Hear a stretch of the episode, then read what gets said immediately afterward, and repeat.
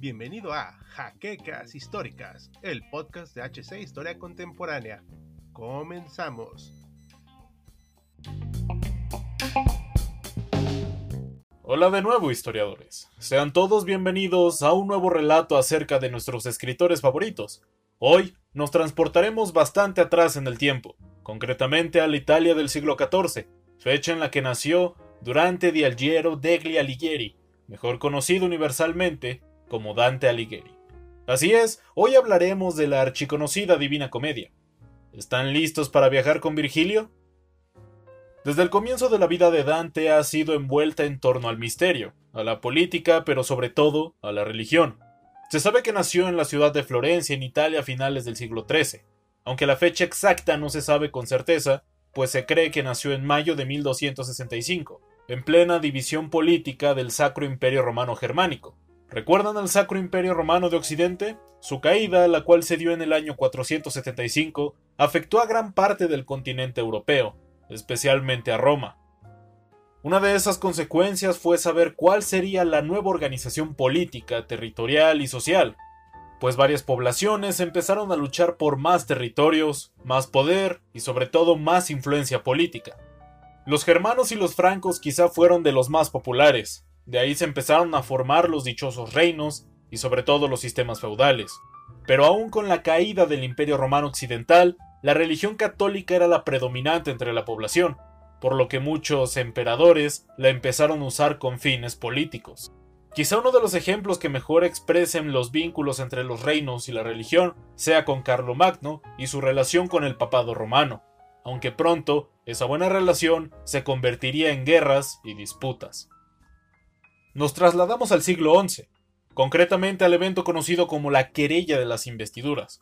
Este movimiento consistió básica y brevemente en un conflicto abierto entre Iglesia y Estado, por el poder del otro. Explicándonos, había algo que se estaba gestando en las relaciones Iglesia-Estado, el cesaropapismo, el cual significaba la unión o intento de unión entre el poder y el espíritu.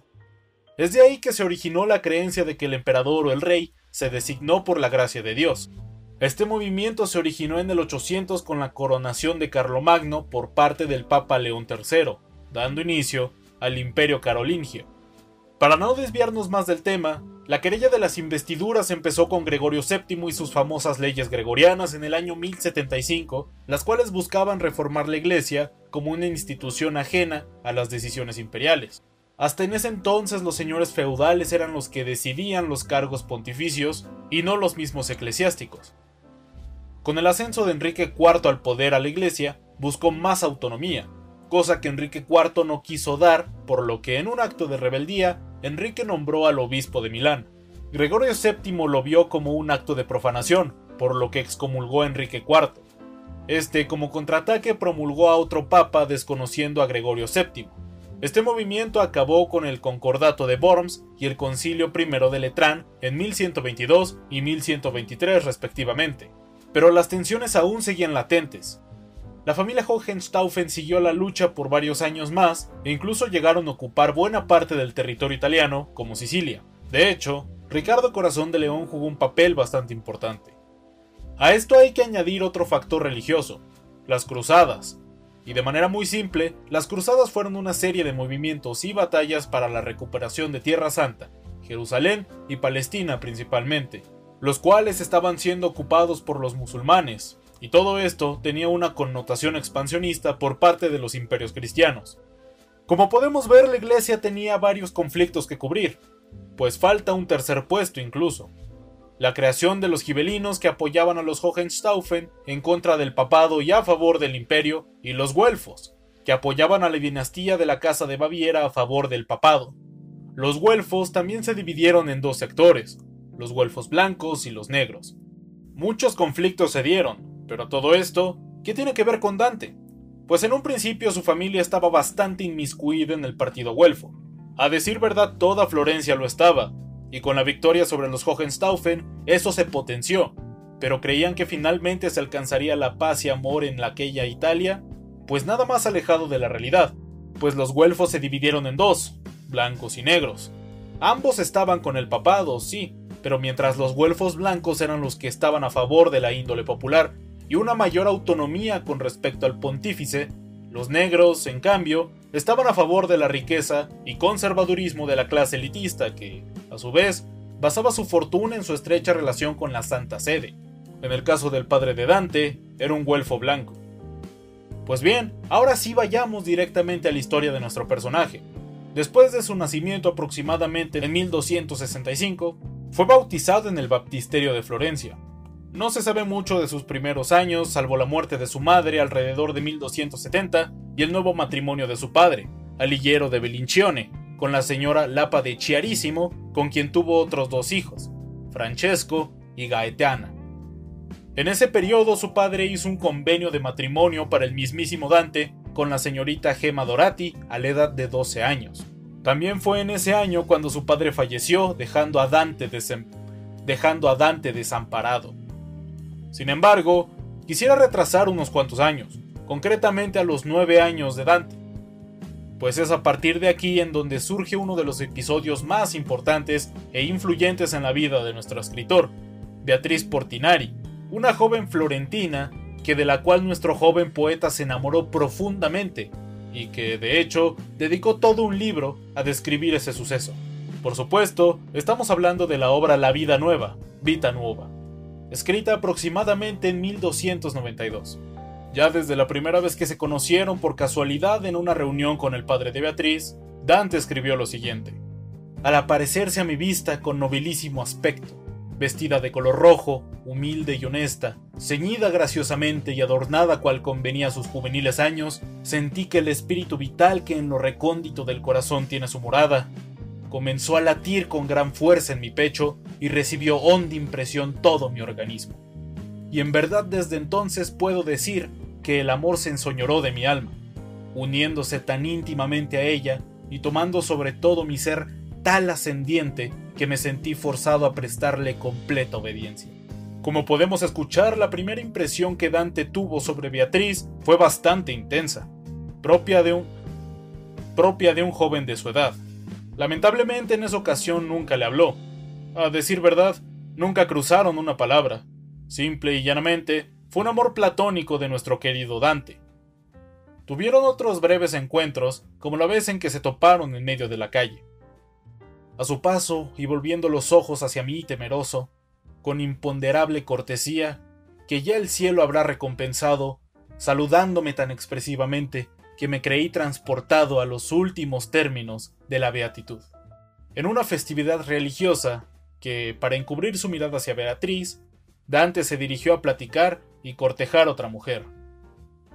Alégreme con esto no poco, seguro ya de que mi continuo mirar no me había hecho traición divulgando mi dulce secreto. Y de este error me propuse sacar partido, escudándome con aquella gentil dama con una égida que ocultase al mundo de la verdad. Años después de que Dante se ausentara por algún tiempo, se vuelve a encontrar nuevamente con Beatriz, que le negó su dulce saludo, ya que Dante había estado cortejando y de hecho se había casado con Gemma Dorati, con quien tuvo tres hijos.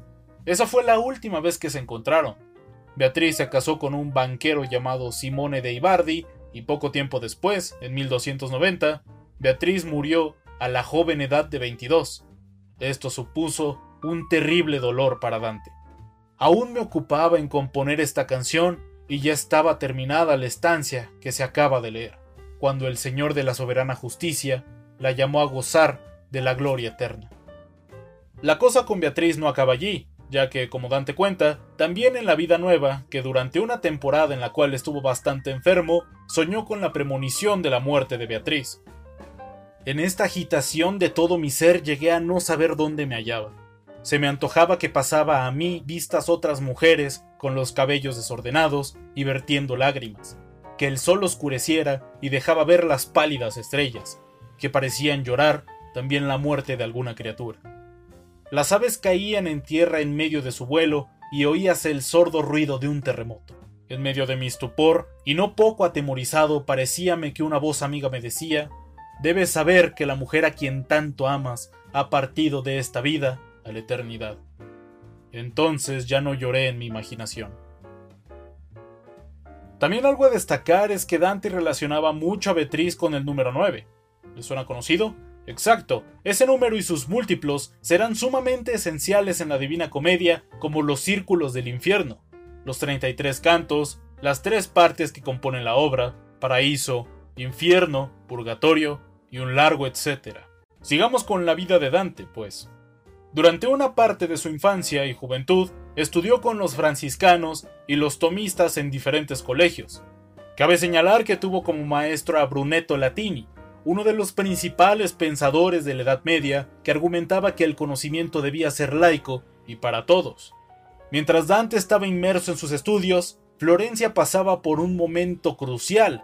No solo estaban las batallas contra los gibelinos, de las cuales Dante estuvo involucrado, como la toma del castillo de Caprona o la batalla de Campaldino, sino que los güelfos comenzaron a pelear entre ellos. Aquí destacan dos nombres, Vieri dei Cerchi, líder de los blancos, y Corso Donati, el líder de los negros. Esto, aunado al ascenso del Papa Bonifacio VIII, trajo severas consecuencias a la política florentina. Las vidas empezaron a fluir por las constantes riñas y la política empezó a ser un asunto de todo civil y ciudadano, incluido Dante. Sin embargo, durante un tiempo los güelfos blancos se hicieron con el poder, el poeta a partir de 1295 fue parte del Consejo Especial del Pueblo y al año siguiente fue parte del Consejo de los Cien. Fue elegido prior y embajador de San Gimignano para los inicios del siglo XIV. Pero ni los negros ni el Papa estaban contentos con el gobierno blanco. Bonifacio amenazaba con mandar aliados para ayudarlo a controlar la ciudad, algo que los blancos no querían. Por ende, en un intento pacificador, los blancos envían una comisión a la Santa Sede con el fin de poner alto a toda la revuelta gestada. Dante fue parte de esa comisión. Lamentablemente, mientras Dante se dirigía a Roma, Bonifacio VIII tenía ocupado sitiar la ciudad por medio de una ocupación militar a cargo del señor Carlos de Valois, hermano del rey de Francia Felipe el Hermoso. Carlos se alió con los güelfos negros para invadir toda Florencia expulsar y matar a todos los integrantes del Partido Blanco, poniendo como alcalde a Cante de Gabrieli. Dante fue expulsado de Florencia ya que si volvía sería condenado a morir en la hoguera. El pobre Dante nunca más vería Florencia nuevamente. Esto sucedió en el año de 1302. Después de su exilio, Dante se dedicó a viajar a lo largo y ancho de muchas ciudades de Italia, como por ejemplo Verona o Sarzana, es en este exilio cuando su etapa de escritor comienza, con obras de Bulgari y Eloquentia, segundo convivio y por supuesto la magnífica Divina Comedia. Aun con todo eso, Florencia nunca se alejó de su mente o de sus recuerdos. De hecho, Dante fue partícipe de numerosos golpes de Estado hacia los güelfos negros. Un ejemplo de ello ocurrió en el año de 1304, donde Dante se reunió con muchos güelfos blancos desterrados en la ciudad de Arezzo con el fin de entrar a Florencia objetivo que no consiguieron. Otro ejemplo, y quizá uno de los más importantes, fue cuando Enrique VII de Luxemburgo ascendió al trono de Italia. ¿Pero quién es Enrique VII? Pues bien, Enrique fue el emperador del Sacro Imperio Romano Germánico. ¿Recuerdan que los gibelinos fueron abatidos por apoyar el poder imperial? Pues este emperador intentó restaurar aquel poder. Al mismo tiempo que aconteció eso, Clemente V fue coronado como nuevo papa. Ambos querían conservar su trono, pero Clemente tuvo el apoyo de Francia, por lo que tuvo dos enemigos a vencer. Enrique VII decidió invadir Italia, donde por supuesto que halló muchos enemigos, aunque Dante no fue uno de ellos. Su estadía como güelfo había acabado, ya no le importaba, solo quería regresar a su hogar. Por eso decidió convertirse en gibelino por un breve tiempo y apoyar la invasión de Enrique VII. Pero para desgracia de Dante, Enrique VII no fue la solución que esperaba, ya que falló estrepitosamente en convertir Italia en dominio imperial y de lograr expulsar a los güelfos totalmente de la ciudad de Florencia, además de que murió envenenado el 24 de agosto de 1313. Aunada a esta mala suerte de Dante, la mayoría de los güelfos blancos que fueron desterrados de la segunda década del siglo XIV habían sido ya perdonados, pero Dante, al ser un aliado de la invasión de Enrique VII, nunca obtuvo ese perdón, además de que no quería ser tratado como delincuente, así que se marcha a la ciudad de Ravenna para 1318, donde vive el resto de su vida. Sus hijos y su esposa lamentablemente también son desterrados de la ciudad, por lo que la familia Alighieri vivirá en Ravenna. Fue aquí cuando Dante terminó de escribir su obra más popular. Lamentablemente, para mediados de 1321, un pleito entre marineros de Rávena y Génova causó un conflicto entre ambos países. Rávena, con el propósito de solucionar la situación lo más pacíficamente posible, envía a Dante Alighieri como pacifista, y pues sí lo soluciona, aunque para mala fortuna de todos, cuando regresaba de Génova se enfermó de malaria, una enfermedad contraída por un parásito. Dante Alighieri falleció en Rávena una madrugada del 15 de septiembre de 1321 a los 56 años de edad. A partir de este punto hablaremos brevemente de su novela más popular e influyente, La Divina Comedia. En primera parte, como curiosidad, Dante escribió las tres partes estando en el exilio, por lo que comprendería los años de 1304 a 1321. Sin embargo, en la obra Dante escribe su travesía como si estuviera en 1300. Los hechos acontecidos desde el exilio de Dante son tomados como augurios y profecías tanto personales como políticas. Sin embargo, no hay que confundirse con los deseos que tuvo el escritor hacia Florencia y su política que, en cierta medida, también son retratadas como profecías. En segundo lugar, hay que recalcar el término comedia. Recordemos que desde la época griega, al menos según Occidente, el teatro era una de las maneras principales de rendir cierto tributo a los dioses por medio de danzas, poemas o pasajes. No era arte por el arte. Pues bien, ellos acostumbraban a dividir el teatro en dos partes, la comedia y la tragedia. Actualmente entendemos el término comedia como algo que nos tiene que hacer reír o divertirnos. Anteriormente este significado no era acerca de lo que es, pues la comedia era más una sátira hacia políticos o la vida cotidiana de cierta ciudad. Aunque también se podía tener cierto dramatismo a la comedia, se encargaba de darle un final feliz. En la novela de Dante ocurre lo mismo. Si bien en la mayoría de los actos, y sobre todo en el infierno, ocurren cosas que definitivamente no nos harán divertir, Dante nombra comedia a su obra por el final feliz que tiene el protagonista, además de satirizar y suponer ciertos destinos a personajes que si bien existieron, no son retratados tan fidedignamente solo desde el punto de vista del protagonista. Aunque también como curiosidad, Dante solo llamó a su obra comedia. Fue Giovanni Boccaccio quien le dio el sobrenombre de Divina, ya que refleja ciertos valores cristianos. En tercer lugar, de manera bastante simplista, vamos a hablar de las influencias que tuvo Dante en la Divina Comedia. Por supuesto tenemos que hablar del papado y los güelfos negros. Esto repercutió en la obra de Dante, específicamente en los cantos del infierno, donde muchas veces hace referencia a los golfos negros, como por ejemplo en el séptimo círculo del infierno, donde hacía alusión a la simonía e hipocresía. Esto debido a los constantes robos y escándalos que sufrió el papado, ya sea por el abuso de poder, pedofilia, el césaropapismo e inclusive más escándalos sexuales sumados a la pedofilia. Por supuesto también se encuentra Beatrice, ya que en esta obra Beatriz actúa como guía espiritual y lo encamina a través de los círculos del paraíso, sustituyendo al poeta Virgilio que quedó atrapado en el purgatorio por ser de origen pagano. Se puede deducir que la figura de Beatriz fue una alegoría o una metáfora de la encarnación de la belleza en un cuerpo mortal que tuvo un inicio y un fin, pero que aún así siguió conservando la virtud que la caracterizaba, volviendo su alma inmortal aunque también sería importante destacar la influencia literaria en la poesía de Dante, y cómo éste estructuró la comedia a partir de una concepción religiosa e ideológica. Aunque es bastante impreciso, por la falta de documentos escritos o fuentes de la época, se cree que Dante fue discípulo de los franciscanos y posteriormente de los dominicos de la Santa María Novela bajo la tutela de Fray Remillo Girolami, quien a su vez fue discípulo de Santo Tomás de Aquino. En sus años de formación, Dante aprendió acerca de la gramática, retórica y dialéctica, que eran consideradas las tres partes del trivium para posteriormente dedicarse al quadrivium, o las denominadas ciencias exactas.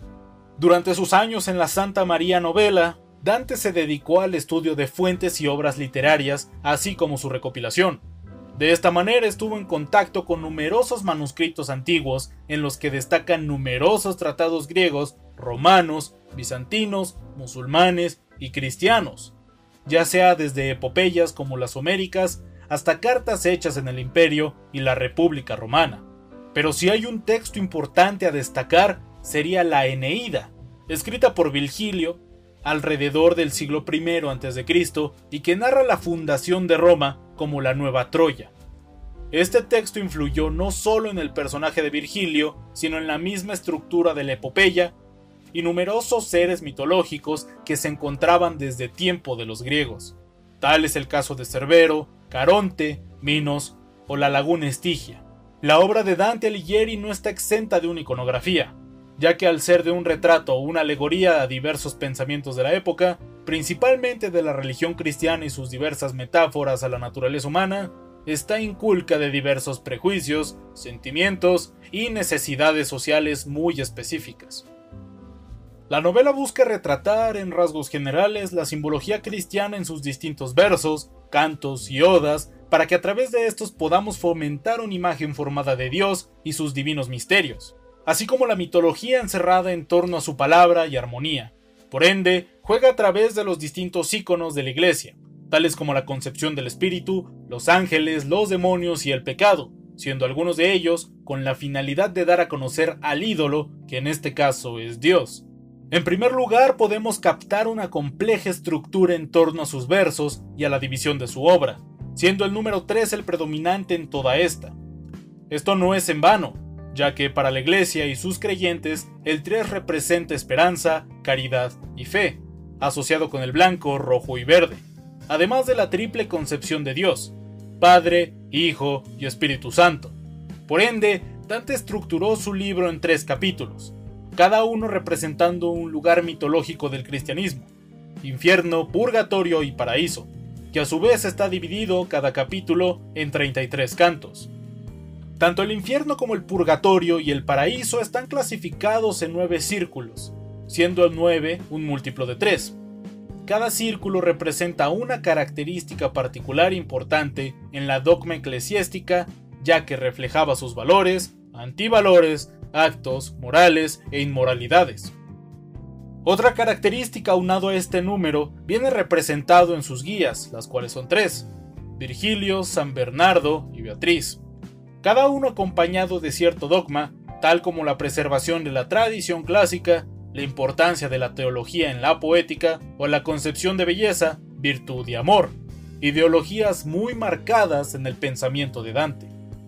El infierno es el primer capítulo de la comedia y retrata el viaje que nuestro autor, Dante, hizo a través de los nueve círculos en compañía del poeta Virgilio.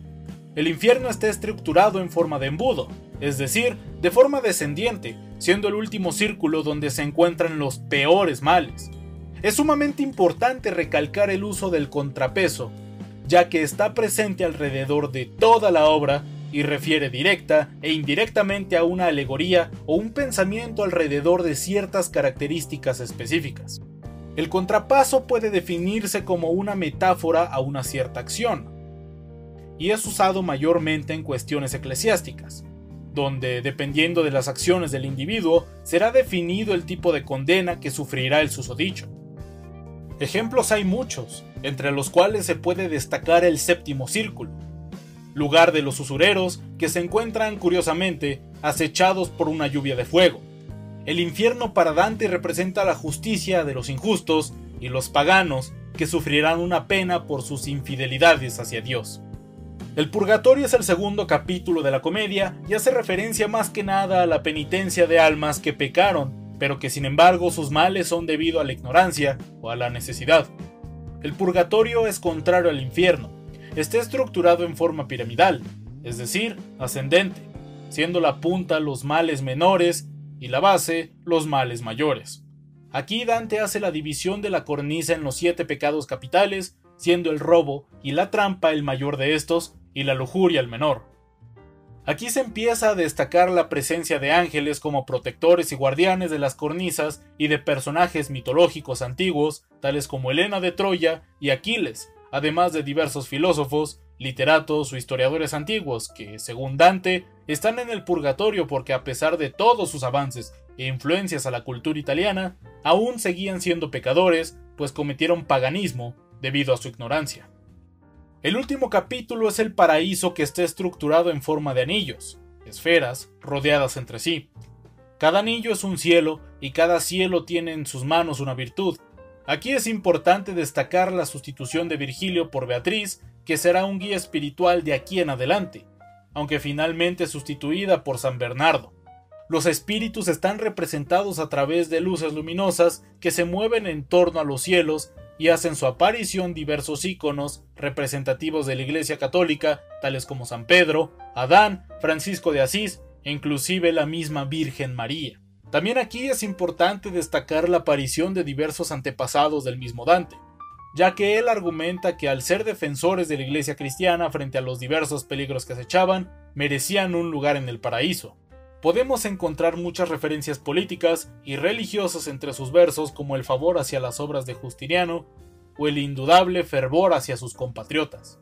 En el centro de los anillos podemos hallar la luz de luces, el empíreo, que es representado en forma de un resplandor. Aquí los ángeles hacen su aparición acompañados de San Bernardo y la presencia de María.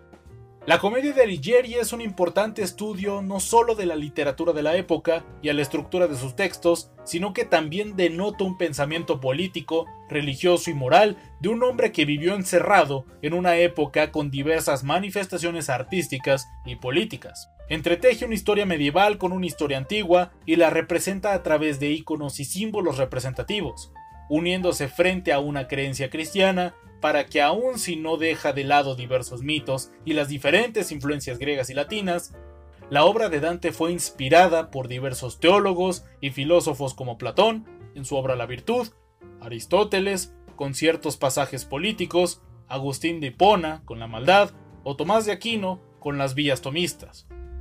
Pero que a su vez fue inspiración para diversos teólogos, pintores y artistas posteriores, ya que su influencia perdura aún hasta nuestros días.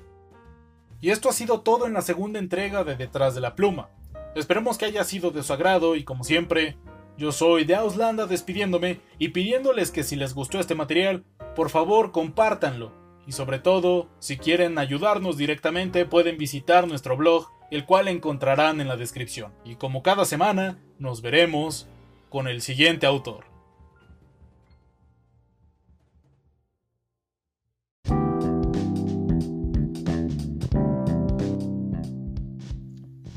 esperamos la siguiente semana en un nuevo episodio de Jaquecas Históricas, el podcast oficial de HC Historia Contemporánea.